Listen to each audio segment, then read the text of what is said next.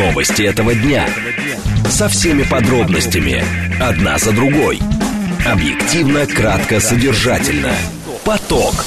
Успеем сказать главное. Программа предназначена для лиц старше 16 лет. 16 часов 6 минут в Москве. Добрый день, друзья, в студии Макс Челноков. Не удивляйтесь, программа «Поток» в эфире. Все, как всегда, по расписанию. Просто некоторые а, коллеги иногда уходят в отпуск. Так, что нас ждет в ближайший час? Поговорим о предложении а, Бориса Чернышова, а, значит, добавить к внеурочному школьному курсу разговоры о важном дополнительные направления. Какие именно в 16.08 будем говорить. Работодатели назвали свои зарплатные предложения недостаточными. Что это значит? А, работодатели, приезжая, э, э, да, признают эту проблему низких зарплат, но платят, э, платить не готовы. Как с этим бороться и как решать эту проблему? Ну и в Роскосмосе заявили о работе над снижением стоимости космического туризма. Хотите ли вы отправиться а, в, ту, в космос, стать космическим туризмом, а, туристом? Тоже это выясним после новостей. Ну и под конец часа в программе «Поток» у нас нас а, разговор с диетологом, почему после 50 так, э, ну, не нужно есть и так опасно есть жареное мясо. А, слушайте программу «Поток». «Поток». Успеем сказать главное – Друзья, наши средства связи работают. Тоже принимайте участие в разговоре. СМС-портал плюс семь девятьсот двадцать пять восемь восемь восемь восемь девяносто четыре восемь. Также телеграмм для сообщений говорит МСК-бот. Ну и прямой эфир. Это чуть позже, но обязательно тоже поговорим. Восемь четыре девять пять семь три семь три девяносто четыре восемь. А, нас, меня можно не только слышать, но и видеть. А, в телеграм-канале радио говорит МСК в одно слово латиницей. YouTube говорит Москва. А, а также а, ВКонтакте говорит Москва. Москва 94,8 FM. Итак, вице-спикер Госдумы Борис Чернышов направил а, главе Министерства просвещения Сергею Кравцову письмо с предложением ввести во внеурочный школьный курс разговоры о важном, дополнительное направление. А, давайте выясним, что такое разговоры о важном. Просто я от школы достаточно уже давно далеко. И какие же дополнительные направления а, нужны еще в этих а, школьных курсах. С нами на связи директор школы 28 города Химки Григорий Назаров. Григорий Андреевич, добрый день. Добрый. Григорий Андреевич, скажите, пожалуйста, разговоры о важном. А вкратце, вот кто сейчас не знает и впервые слышит, что это за а, школьный курс внеурочный такой? Э, это еженедельные занятия, которые проходят на первом уроке каждый понедельник. Э, и каждое конкретное занятие посвящено в большей части памятным историческим событиям нашей страны э, и важным общественным событиям, которые происходят здесь и сейчас. Но это как бы внеурочно, это получается, дети хотят или не хотят это посещать? На усмотрение а... или что? Или это вне уроков остаются, когда захотят? Нет, нет, нет, это именно первый урок, и начинается эта тренировочная деятельность э, э разговора о важном с, э, государ, с э, государственного гимна Российской Федерации, который mm-hmm. дети исполняют и прослушивают вместе, а затем они отправляются в свои классы и вместе с классным руководителем или приглашенными гостями беседуют о важной теме. Угу. А темы для э, этих уроков как выбираются, как подбираются? Они разрабатываются Министерством просвещения совместно с Институтом воспитания, и еженедельно все школы, все классные руководители получают методические материалы возрастообразные, то есть для первого-второго класса свои материалы, то есть тема единая, а приемы, технологии, примеры, они э, подобраны под конкретную возрастную категорию детей обучающихся, а также для студентов колледжа. А, Григорий Андреевич, а скажите, а какой возраст, это какие классы примерно? По... С 1 по 11. Это а, все это классы. все классы. Это а, вся школа с 1 по 11, и плюс еще среднее профессиональное образование, то есть колледжи, это те ребята, которые после 9 класса выбирают именно э, профессиональное образование. Вот я закончил школу уже давненько, мне просто интересно, а почему у нас таких не было вот уроков, и какие темы предлагает господин Чернышов внести, значит, дополнительные вот эти вот направления он обозначил школьный курс. Это речь идет об обучении школьника финансовой грамотности, формированию семейного бюджета, основам психологии, межличностных взаимоотношений, правильному питанию. Э, далее проблемы такие, как оплаты коммунальных услуг, пользование сервисом госуслуги и до, э, вплоть до оформления ДТП и взаимо, взаимоотношения с госорганами. Не рановато ли в первом классе детям а, знать, как оформляется ДТП? Ну и вы знаете, честно говоря, признаться, мы, конечно, входим сейчас в предвыборную кампанию. Господин Чернышов является кандидатом в мэра Москвы. И я как э, москвич, с той точки зрения, что там родился, мне, конечно, грустно было это слушать, э, в силу того, что определенная некомпетентность здесь была слышна. Дело в том, что все предлагаемые курсы, в том числе основа психологии семейной жизни, финансовая грамотность, они все присутствуют в рамках школьного курса Уже. в тех или иных предметах, конечно. Ну вот, например, финансовая грамотность она уже есть на уроке математики второго класса. Конечно, это возрастообразно. И специалисты, э, э, методологи, они разработали эти элементы, которые встроены в образовательную программу по математике, окружающему миру. Потом также и такие предметы, как география, обществознание, история, это 5-11 классы. И там тоже все эти перечисленные элементы есть.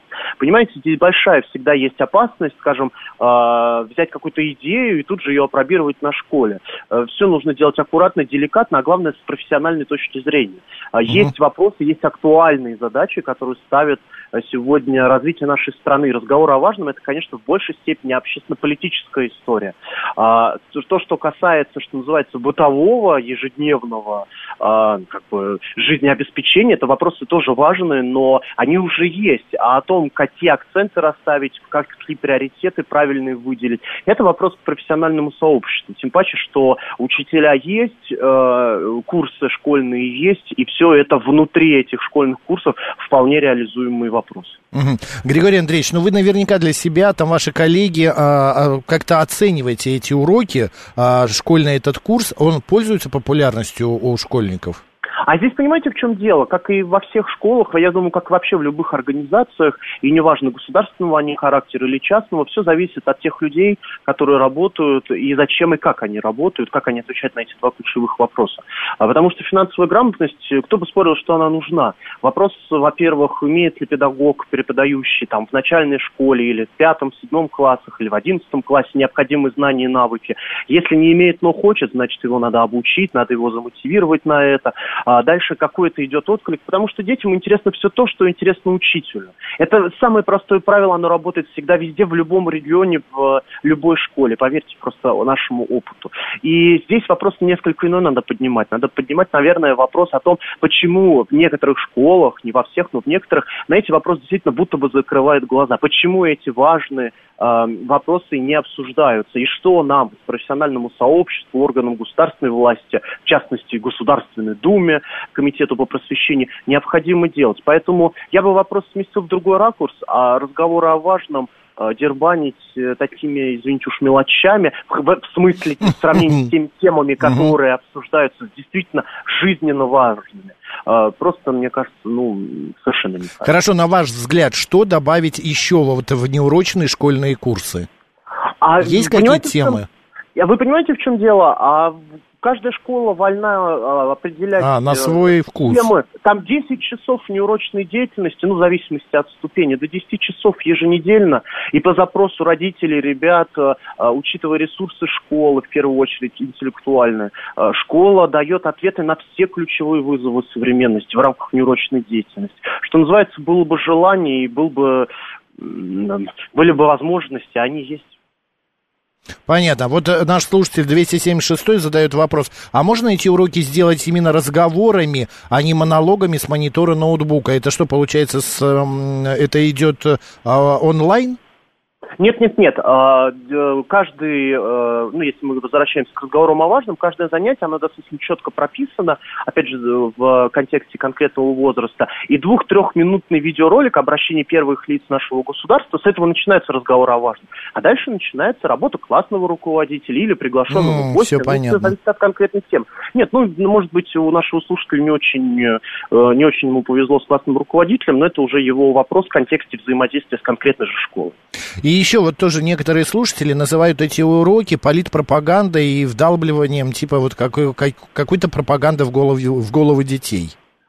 А, я думаю, что уйдет такое суждение, когда родители придут на этот урок и сами увидят, услышат, что а, обсуждают, какие вопросы поднимаются. А, они просто цивилизационно значимы для нашей страны, особенно сейчас, именно вот в этот год, 2023. И пропаганда, ну все пропаганда в этом смысле, поэтому можно и по терминам спорить.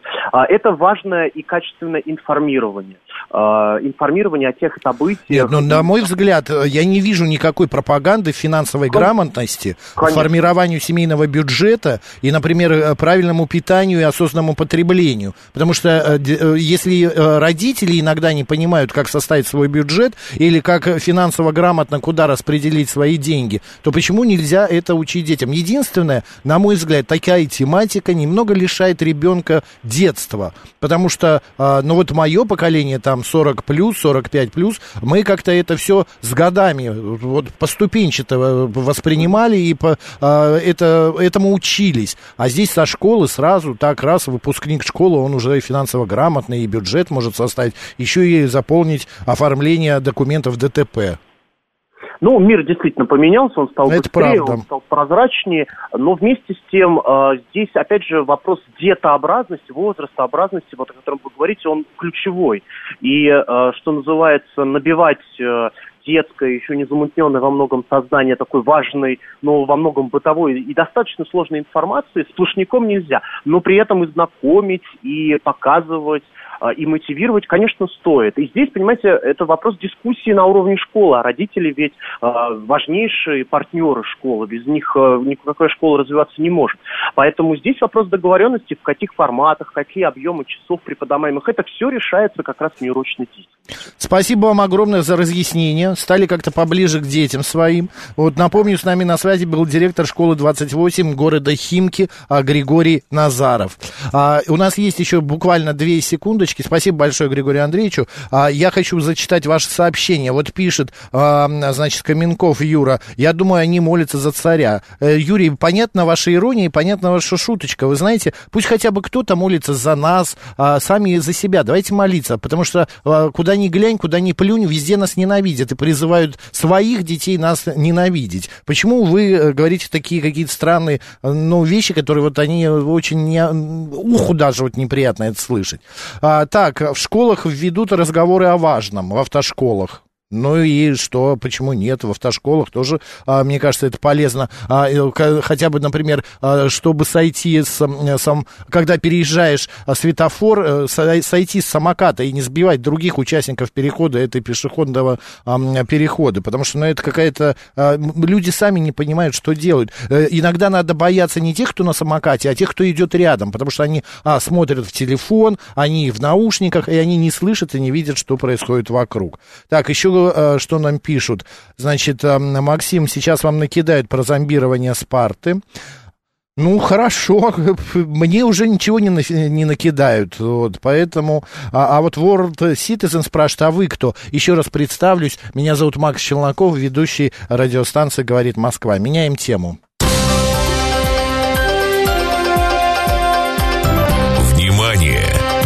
Говорит Москва. 94 и 8 FM. Эм. Поток. Успеем сказать главное. Вы знаете, следующая тема, она достаточно удивительная. Работодатели назвали свои зарплатные предложения недостаточными.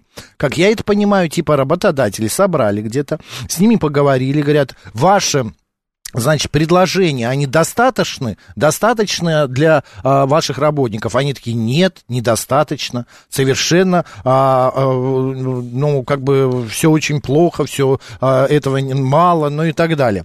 Одна из основных причин сложностей с заполнением вакансий на российском рынке труда – неконкурентные зарплаты. Об этом в ходе опроса, значит, компании ХХРУ заявили сами работодатели. Ну, как я и предполагал. По их оценкам, также среди внутренних внутренних причин проблемы с наймом, слабое развитие брендов компаний, завышенные требования к соискателям и непривлекательные условия труда.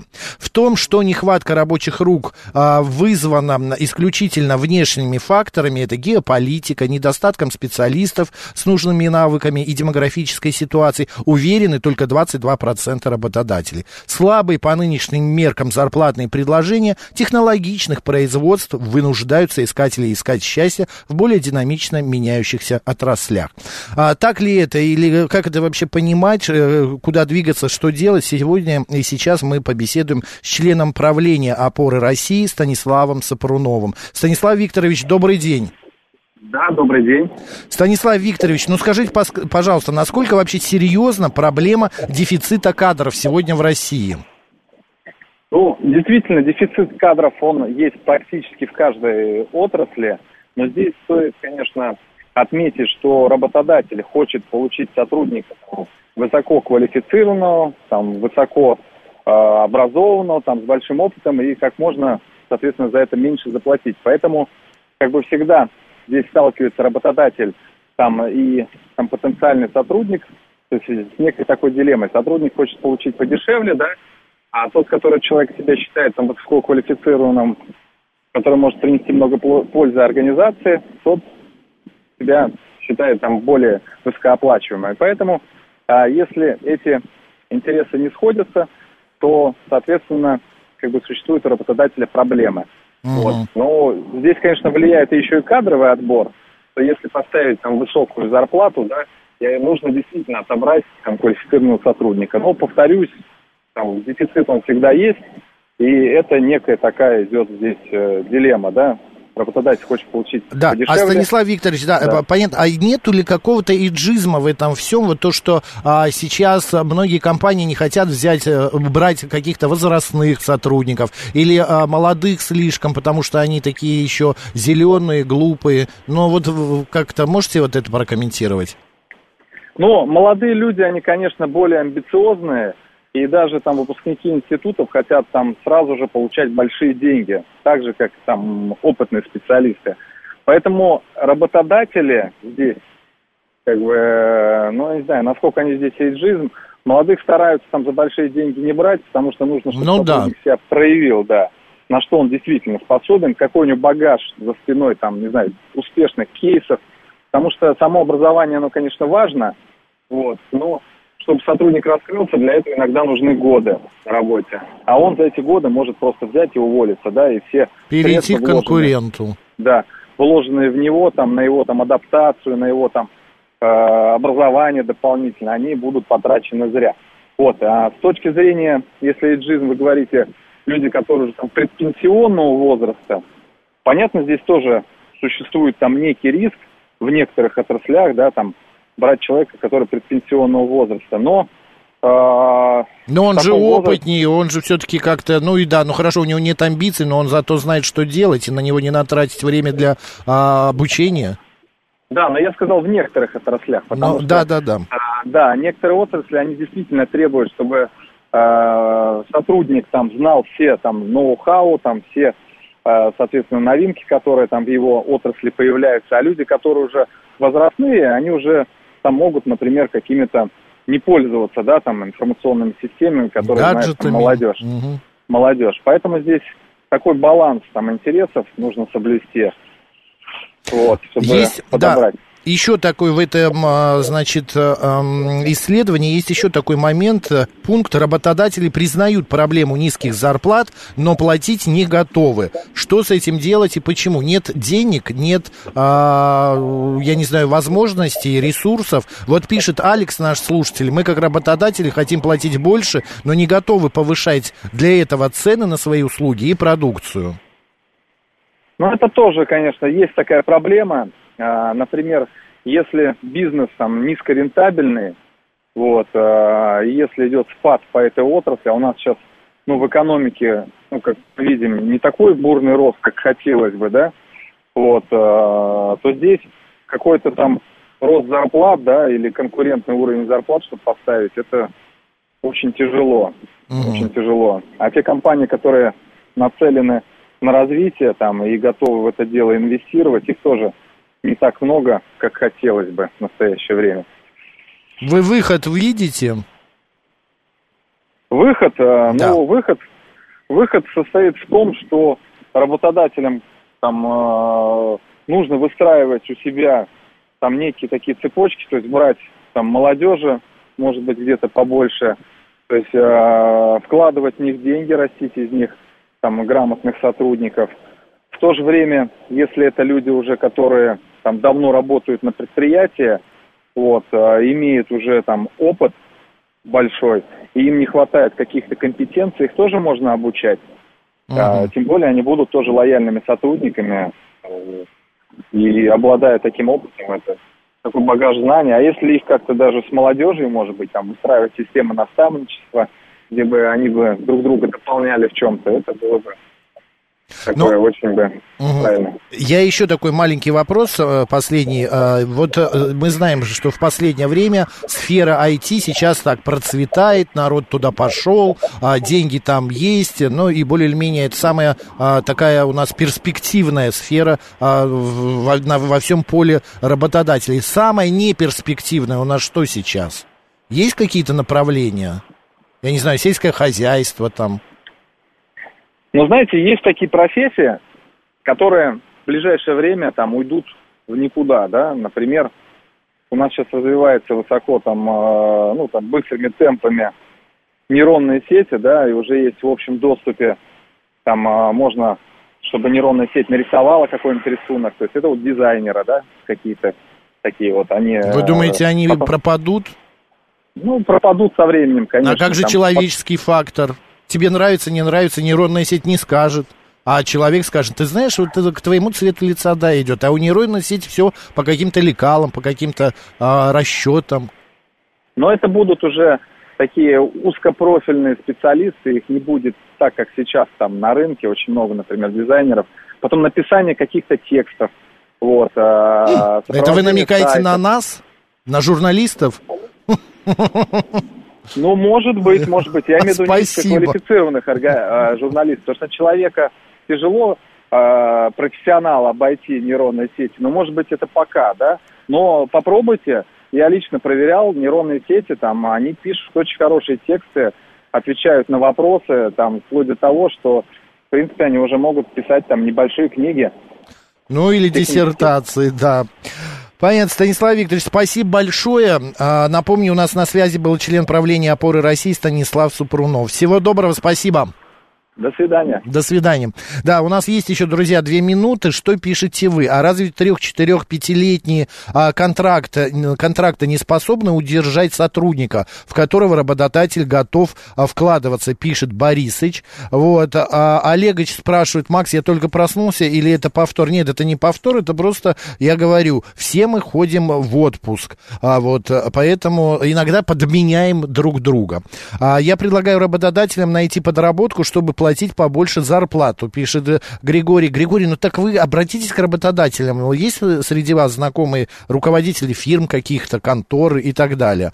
Так, а пан 13 зловеще так, а после 45 он и умереть может внезапно. Да вы знаете, сейчас, э, ну, как бы никто не застрахован. Все может произойти. Так, что еще? Что еще? А, пусть сами работают, я больше в рабство не хочу. А, Дахмер пишет, э, а вы в рабстве были, что ли?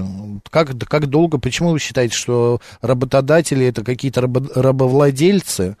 Так, э, так, так, продавать машинки, сократить рабочее время, предлагает Савелий Михайлович при сохранении зарплаты. Мы ведь понимаем, что не отдаем не отдаемся работе от звонка до звонка. Да вы знаете, сейчас по подсчетам специалистов и той же компании ХХРУ а, на рабочем месте из 8 рабочих часов где-то в районе двух часов у а, сотрудников уходит на то, чтобы попить кофе, а, ходить покурить, а, поболтать и так далее. Вот до меня тут коллеги пальцем машут, я вам помашу пальцем. Так, а, новости на радио говорит Москва.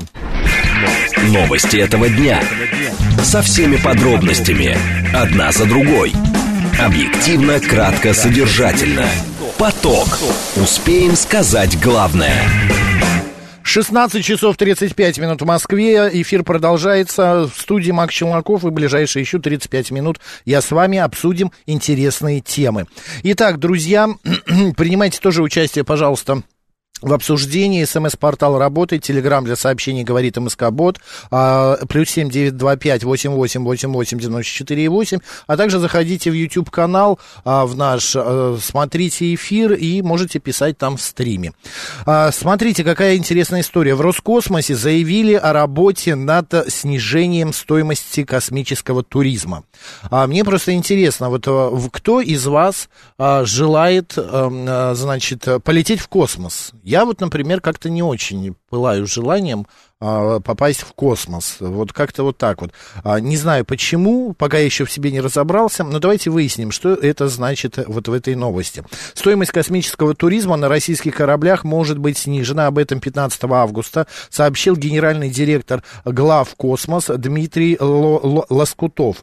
Мы сейчас работаем, это цитата, над тем, чтобы еще больше снизить стоимость запусков по космическому туризму. А, значит, по словам гендиректора, рычаги для снижения стоимости стоимости присутствуют, поскольку корпорация проявляет интерес к снижению издержек со стороны предприятий.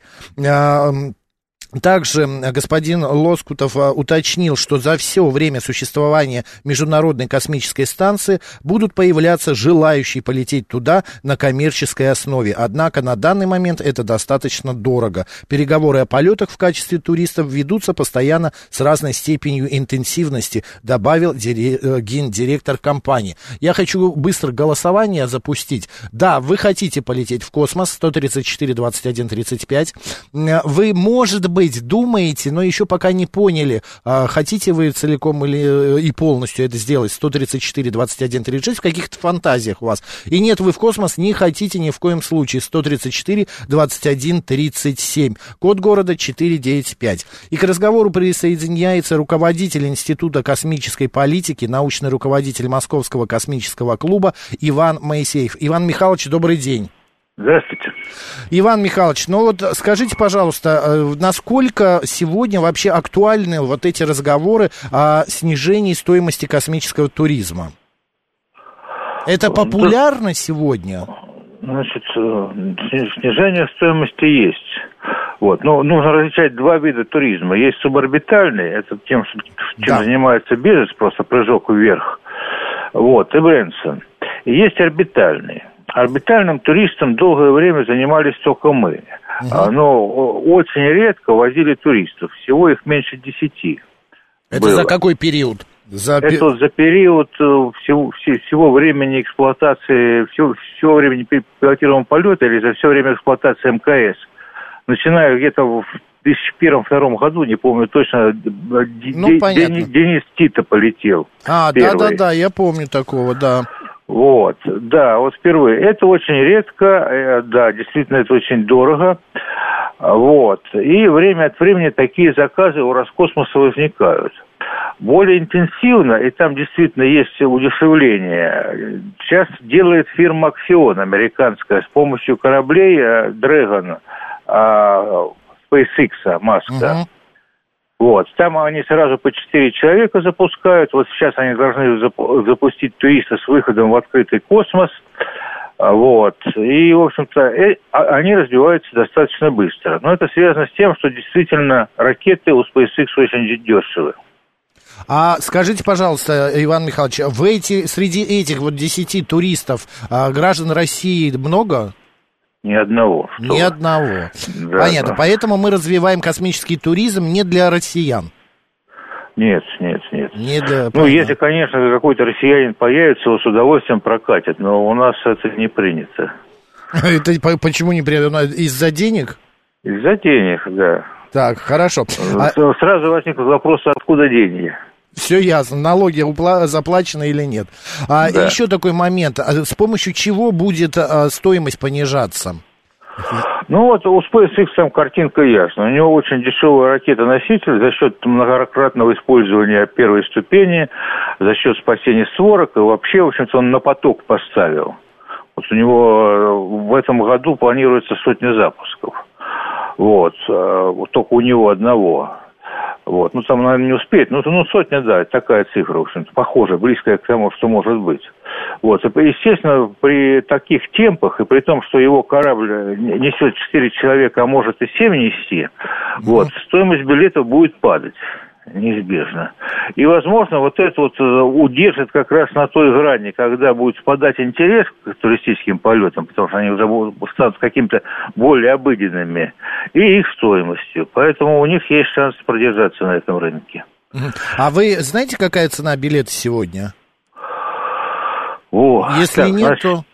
нет, я могу сказать порядок величин. Вот, вот ну, упомянутый Тита летал за 20 миллионов долларов. Угу. Последние американцы, которые мы запускали, но ну, это не туристы были, а в командировку, значит, 80 миллионов долларов. Угу. Вот. Так что вот для туриста где-то 60 миллионов долларов это будет такой вот близкой к истине цене. Понятно. Но вот у нас слушатели говорят, что за 2-5 миллионов рублей они бы слетали. Но, видите, господа, Костя, таких цен не будет. А в ближайшее время на нашем веку уж точно. А роль России в этой всей а, программе какая? Ну вот да, мы ее начали в свое время и время от времени запускаем. Иногда запускаем действительно туристы. Вот недавно два, два японца полетели, то есть ну, по собственной инициативе. Иногда запускаем, ну для нас они как туристы, скажем, с Объединенных Арабских Эмиратов человек полетел, но его командировала его страна. Угу. Вот, вот это вот более вероятная область получения каких-то денег. Но она, конечно, не очень большая, потому что это редко. Ну, редко да. и не системно, да. Вот повезет, появится такой человек, не повезет, не появится.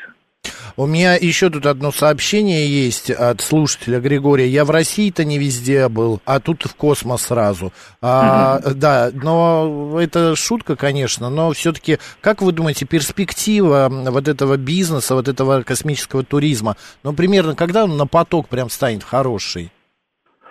Ну, если не, в России не везде не то с, с орбиты можно все посмотреть, если орбита соответствующая, подходящая. Вот. И быстро. Да-да-да. За, за день, да. Я думаю, что вот он так и останется нишевой областью для очень богатых авантюристов. Именно авантюристов. Ну, ав- авантюристов в хорошем смысле слова, от слова вперед, аванти, то есть людей, которые, ну, вот, не, недостаточно обыденной жизни. Ну, вот э, еще маленький вопросик, Иван Михайлович, смотрите, по а, сообщению компании, вот как раз, а, которую вы упоминали, значит, в экипаж корабля, который вот недавно а, из шести человек, 10 августа, да, вот он летал, а, к, значит, в экипаж корабля впервые одновременно попали мать и дочь, которые выиграли билеты в космос в благотворительной лотерее. У нас такое возможно, что могут разыграть раз одно место в лотерее для полета. А, это суборбитальный полет, да, я больше про орбитальный говорю. Да, да, но суборбитальный, полет, да. да, был полет. А, Они не долетели. У нас в лотерею это как-то не системно. Не думаю, что такая лотерея окупится. Все ясно. Вот, нужно, чтобы очень много людей купили эти билеты. Понятно. А, пусть недорогие, но очень много людей. А у нас все-таки рынок ограничен. Спасибо, Иван Михайлович, спасибо большое за ваш комментарий. Напомню, да. с нами на связи был руководитель Института космической политики, научный руководитель Московского космического клуба Иван Моисеев. Удачи вам! Спасибо. Спасибо, да.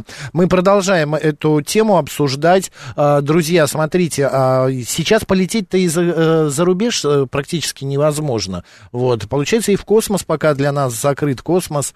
А что вы пишете? В поле чудес можно выиграть, выиграл бы а, полет на орбиту, пишет Панк 13. Анна Т. пишет, ага, один авантюрист на дно к Титанику захотел. Одни авантюристы, да, мы помним все эту историю.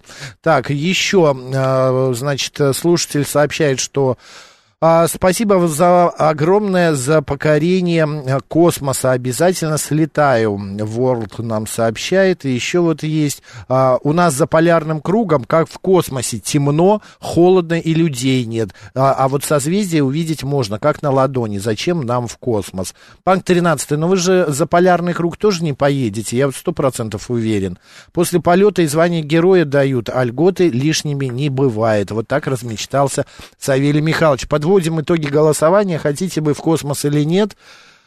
Ой, ну, как и следовало ожидать, 67% не хотят лететь в космос, 11% об этом только и мечтают, а вот 20, 22% а, хотят, желают, жаждет отправиться бороздить космические пространства. А вот Панк 13 пишет, я там родился и жил. Извините, вот эта веха в вашей, а, а, повторюсь, жизни, ну, как бы прошла мимо. Вообще неинтересно, пишет Катя, даже в кино И тут же все вспоминают, а за сколько летала Пересильд. Вы знаете, вот конкретно за, сколь, э, за какую сумму летала актриса Пересильд, э, сказать вам не могу, но общая сумма была не маленькая. Это все-таки не одна одна летала, это целая и научная, и просветительская программа была. Меняем тему. Внимание! Говорит Москва. 94 и 8 FM. Поток. Успеем сказать главное. А, тут кто-то э, из коллег сказал, ну где Макс Челноков, там будет и еда. Диетолог призвала людей старше 50 лет исключить из рациона жареное мясо. Почему? Потому что а, это не помогает продлению а, молодости. А, значит, а, было а, заявлено следующее. Могут появиться разные недуги, а, например, ожирение, гипертония, прогрессирование атеросклероза. Помимо этого возрастает вероятность развития сахарного диабета. Также было сказано специалистам, что потребление жареных мясных блюд, плохих жиров и кондитерских изделий а, а, ну, тоже следует ограничить в употреблении употребления. В рацион же стоит включить морскую рыбу, овсянку, а, кисломолочные продукты, хлеб со злаками, крупы, фрукты, зелень, ну и так далее, и так далее. Кисломолочные продукты, опять же, морепродукты.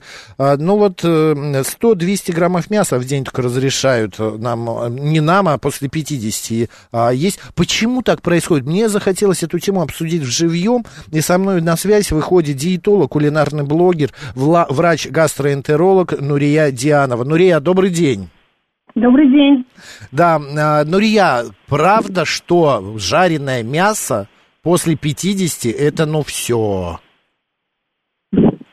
Это плохо. Э, вообще-то это в принципе плохо. Как гастроэнтеролог могу сказать. Э, здесь ну дело как, не... а шашлык? Нурия, А, ну как см- шашлык? Да. Э, Давайте мухи от котлет отличать. Э, Давайте. Есть э, шашлык, который жарится просто на открытом огне, без добавления а, масла. И это не жарение в масле, это первое.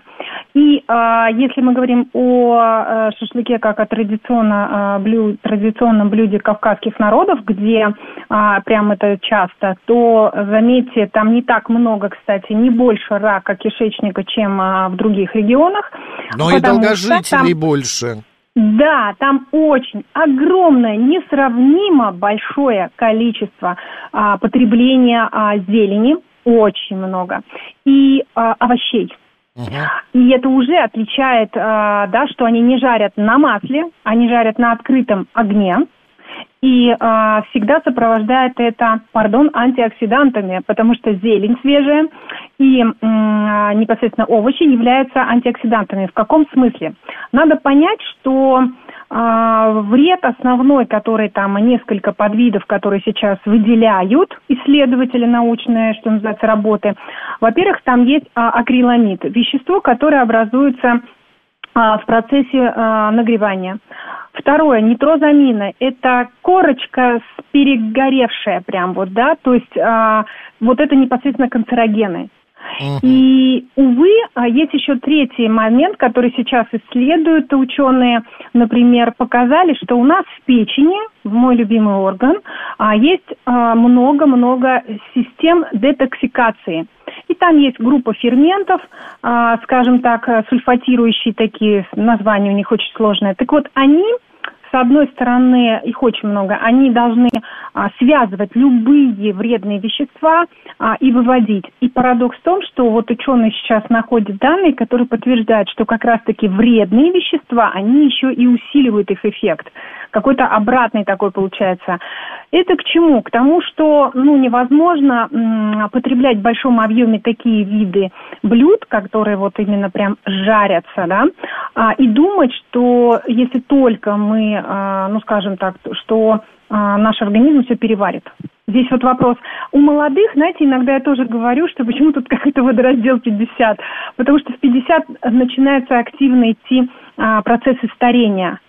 То есть ЖКТ, кстати, слабее работает, хуже вырабатываются ферментные системы. Более того, мы к 50 годам, особенно жители городских, что называется, поселков, селений, имеют больший букет, но не цветов, а заболеваний.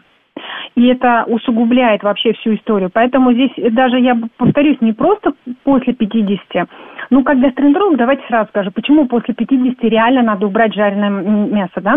У большинства лишний вес, диабет а, и такая странная болячка, как атрофический гастрит.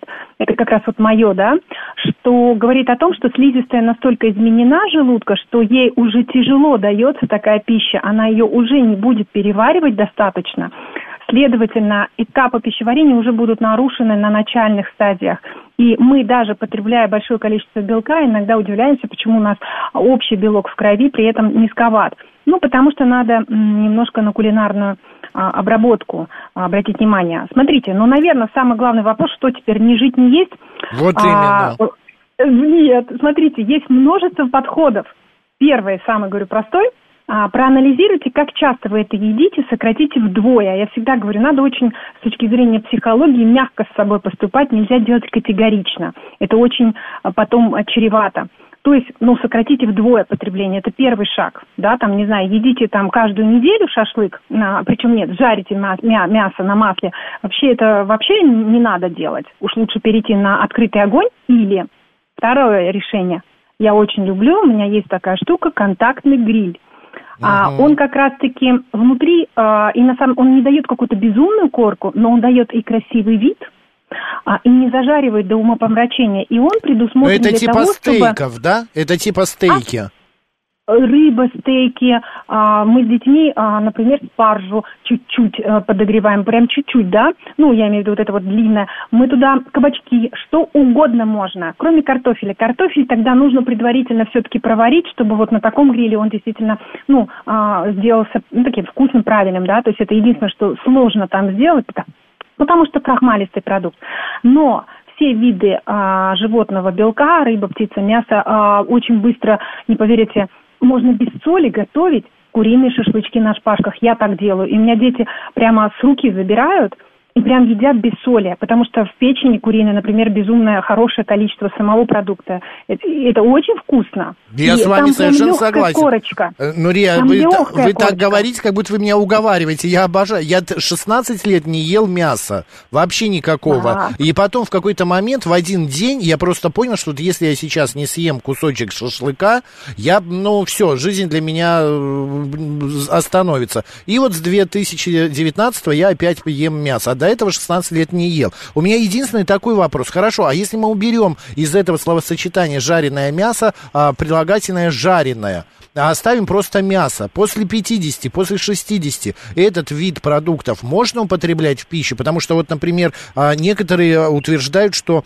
а, так, так, так, не найду, где это, что, опять же, такое количество белка, можно там, например, красного всего лишь 70 грамм в неделю, а белого мяса можно там 100 и 200 грамм в день. Где э, вообще баланс вот этот, что правда, что нет? Смотрите, надо разделить, э, что белок должен быть э, животного происхождения каждый день из разных только источников. А, рыба, птица, а, потом а, морепродукты, это отдельная угу. категория и самый, на мой взгляд, Но грибы его нормально вот... будет? Нет, смотрите, в грибах давайте то. так. В грибах очень мало белка. Он относится к низкобелковым продуктам. Почему? Менее 10 грамм на 100 грамм продукта. Там в районе 2-3 зависит от сорта а, грибов. Представляете, uh-huh. это не очень много. Даже в картофеле больше. Даже знаете, где больше? Например, в каштане такой продукт интересный, а, но там еще и крахмальчик есть, ну, там реально 7,5, например, грамм белка. А, это к вопросу о том, что в, фру, в овощах и фруктах, особенно во фруктах вообще белка практически не должно быть. В овощах какое-то количество есть. Брокколи лидер, кстати, поэтому цветная капуста, картофель, такой крахмалистый овощ. Я к тому, что, смотрите, надо есть и белое, и красное, и рыбу, и э, творог, и блюда из творога, и яйца в определенном количестве, где а, чуть-чуть больше белка, чем желток, а, и такие вот а, правильные махинации проходят очень хорошо. Белок, наоборот, а, нужен, но, наверное, урезается именно количество действительно красного, а самое главное, переработанного. Ключевого, ключевое слово, ключевое слово в этом, переработанное. То есть пожилым людям не стоит, если вообще за 50, хорошо, это зрелый возраст, кстати, нельзя говорить пожилые, зрелый возраст, да. а, и не стоит а, есть а, полуфабрикаты, мясо. Колбасы вы имеете вот, в виду, сосиски? Да, Ну, потому что это... Ну, это же ну, э, совершенно а, докторская колбаска на черный хлеб, да еще сверху а, сыр, Вот. это ж так вкусно. Ну, во-первых, сыр это лишнее. а, Это вот лишнее. Многие так если завтракают. колбасой. Я А, понял. Смотрите, есть норма потребления. Если это действительно более-менее приличная докторская колбаса или а, молочные сосиски, которые гастированы, то даже их в лечебном питании дают один раз в день, фу, в неделю, какой типа у меня на язык, в неделю, и то, и другое. И если вот вы действительно вот в таком небольшом объеме разнообразите, не когда вы берете большой такой шмат колбасы, а вы пришли, вам нарезали 100 грамм, и вы на завтрак это съели на следующий день. Я вот примерно так Всё рассказываю, понятно, да. Вот это правильная стратегия. Вы не переедите за неделю. Ну, Рия, да, у нас просто очень немного времени. Я хочу еще вот о чем а, поговорить, буквально секунд 40 минутку. А, Дело в том, что а, сейчас вот нас слушают, и, например, человеку там завтра, через неделю, через месяц 50 лет. И он, э, услышав э, самовнушением таким, подумает, все, прекращаю есть э, мясо. Вот был рацион, ел, ел, ел, а вот по 50, все, теперь перестаю это делать. Это же неверный подход. Немножко, вот как мы сказали, жареный на- шашлык на открытом огне, а, немного колбасы той же самой, все-таки продолжать можно. Конечно, а, смотрите, все есть яд, все есть лекарство. Мы, а, человечество себя губит только а, чревоугодием, чрезмерностью, слово такое. То есть мы, если что-то едим, то почему-то мы перебарщиваем. У меня на приеме часто пациенты такие сказки рассказывают, я говорю, блин, ну а неужели нельзя съесть там, знаете, не полкило черешни за раз, а 200 грамм, но съесть это два раза, и те же примерно полкило будет, вы понимаете, да? Да, Человек да, да. пытается в одном моменте съесть слишком много. И а, я ем шашлык, я открыто это говорю, у меня здоровый ЖКТ, нормальный вес. Просто, наверное, я не часто это делаю, я это делаю с удовольствием и дозирую количество. И у меня поэтому мозг не считает это супер запретным плодом, но я тщательно выбираю, если в том месте, где не я сама приготовила, да, а, что я буду есть, да, и я обязательно а, рядышком положу большое количество а, свежих овощей, если там будет в меню, если я говорю про вот какое-то там место, да, где вдруг мне действительно захотелось а, какого-то такого а, мяса прожаренного. Понимаете, смотрите, даже когда вы заказываете шашлык или сами делаете, вот а, с- а, в том числе самый максимальный вред вот в этой черной корке. Не да, надо ее есть. пережаренный. Вот все, что пережарено, считайте, что вы сразу приближаетесь к колопроктологу. Человек, который занимается патологией толстого кишечника. 80% это уже доказано связь, эм, риск выше у тех, кто увлекается такими блюдами. Поэтому это надо просто, повторюсь, едите вы там, да, каждую неделю, сократите через неделю. Но сократите что-то вдвое. Это значит ваш первый шаг на пути к более-менее здоровому, что называется, организму, но с такими а, прям, ну, такими приятными послаблениями. А, к о том, что надо просто провести чистку, чистку своего питания, а, что-то сократить, что-то заменить, кстати. Понятно. Ну, вот. Нурия, спасибо огромное. Нурия Дианова, врач-гастроэнтеролог, диетолог, кулинарный блогер, была с нами в эфире. Друзья, ну вот мы тему эту обсудили, правда, зачитать ваши сообщения я не успел. Ничего страшного, вот 08 пишет, мне 58, жарю шашлык на самостоятельном мангале, мангале сам мариную, потом э, помидоры, огурцы, перец. Как сказал наш специалист, нужно все делать в меру. Спасибо большое, хорошего вам вечера. Сегодня, 15 августа, во вторник, Макс Челноков был с вами. Оставайтесь, э, радио говорит Москва.